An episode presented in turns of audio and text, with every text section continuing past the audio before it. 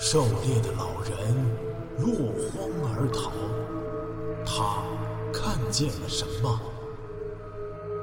风景区内群蛇频频伤人，他们为何如此狂躁？装备精良的科考队出现在这里，又是为何而来？神秘的大自然到底在向我们隐瞒什么？武夷山惊心动魄七十二小时，带你感受一场逼近死亡的旅程。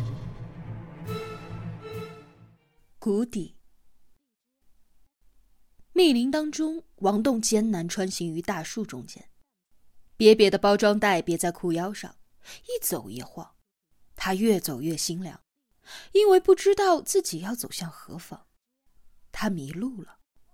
无数野外遇险的幸存者都会在事后的回忆当中提到有关生存的最重要的一点，不是食物，不是体力，而是辨别方向。在野外，迷路是最可怕的，不仅会让逃生者迷失通往生存之路的途径，而且还会摧毁逃生者的意志。让其在盲目的绕圈当中耗尽自己最后的一丝体力和求生欲望，束手待毙。太阳的余晖在前方，显然这里是西南方的谷底，但是走出谷底，具体应该朝哪个方向呢？最郁闷的是，他连落崖处的方向也搞不清楚了。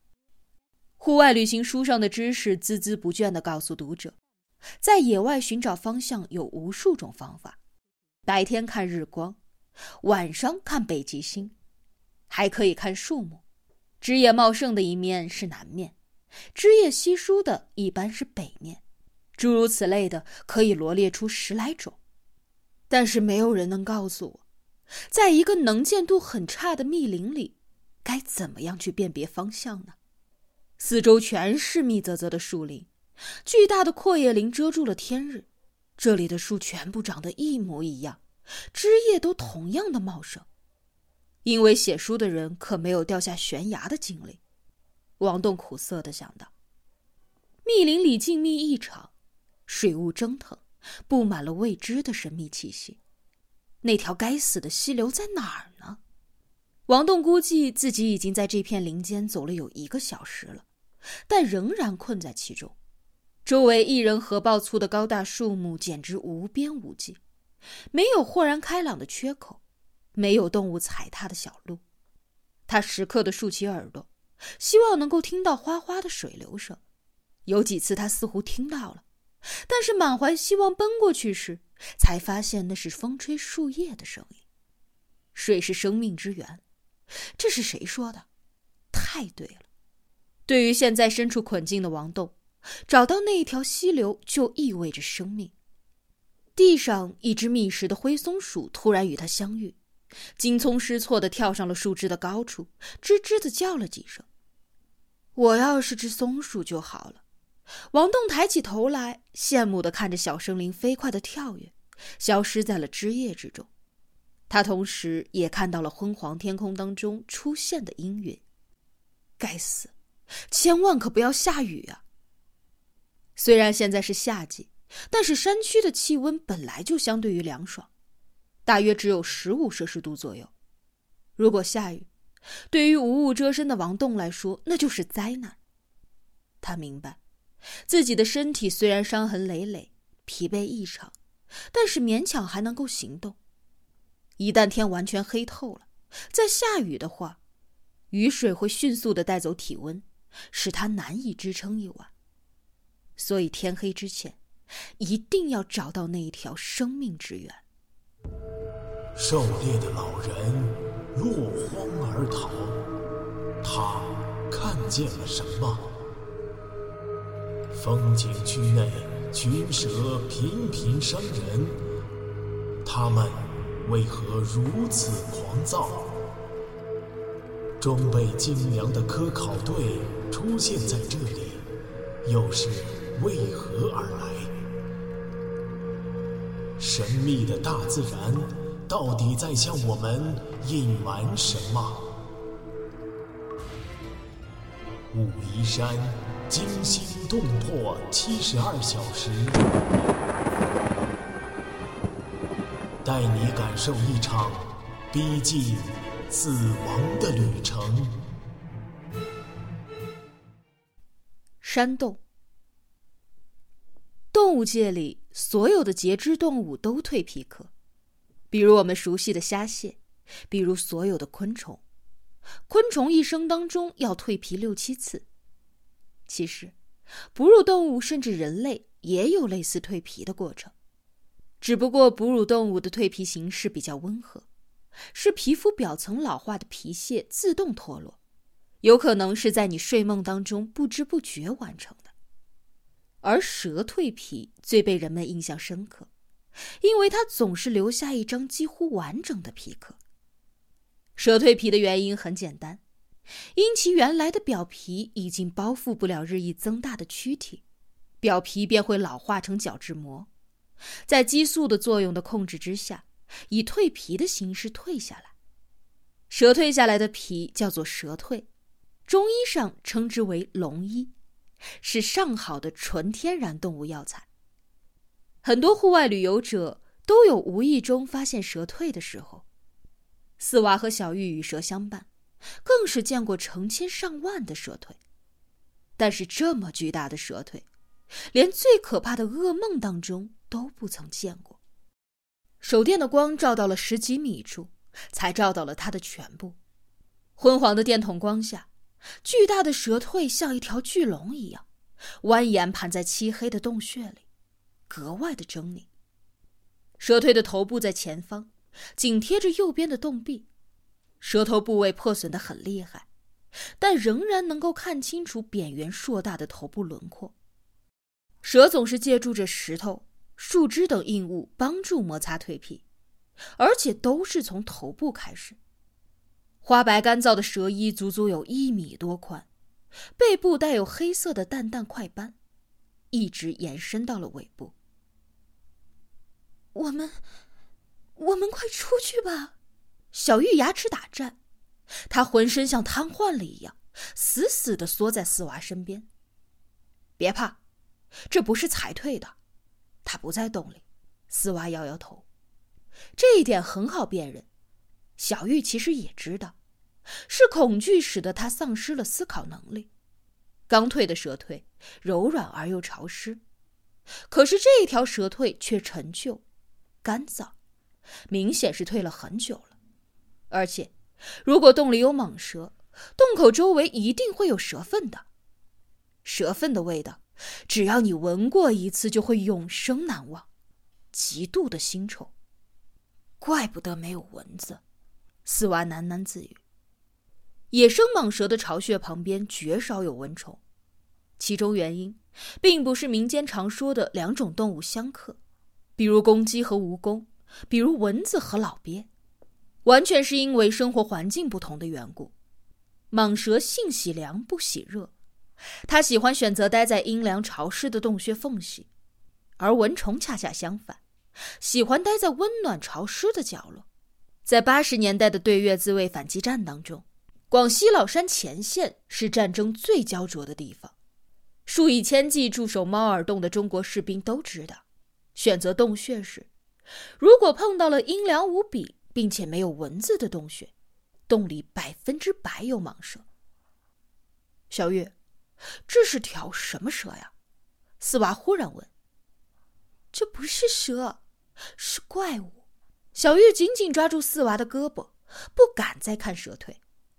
小玉说的对，这确实不同于四娃见过的所有蟒蛇。四娃养过很多体型巨大的蟒蛇，基本是亚洲特有的缅甸蟒。他们现在最大的黄金蟒大黄也是一条缅甸蟒，但是这条蟒蛇缅显然不是。关键是，它太大了，头太大。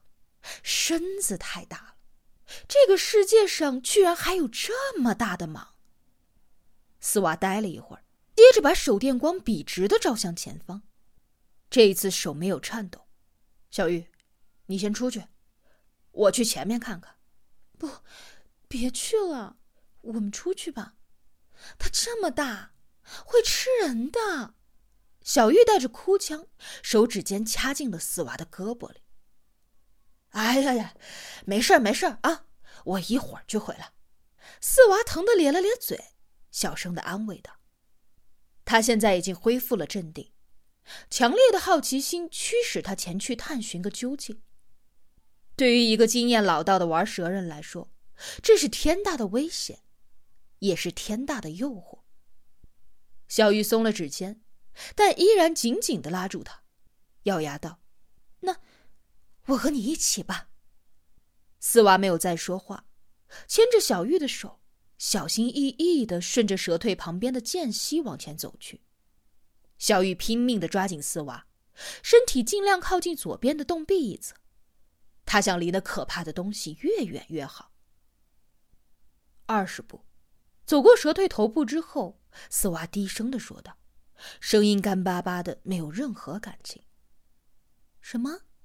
我数了步子，这个东西大约长二十米。小玉惊恐的低声哼了一下。蛇蜕的长度一般比蛇本身要更长一些，但是就算是十几米的长度，也绝对闻所未闻。在黑暗当中久了，他们的眼睛开始逐渐适应，能够依稀的分辨出周围的大致轮廓。洞穴很长，但是几乎没有拐弯。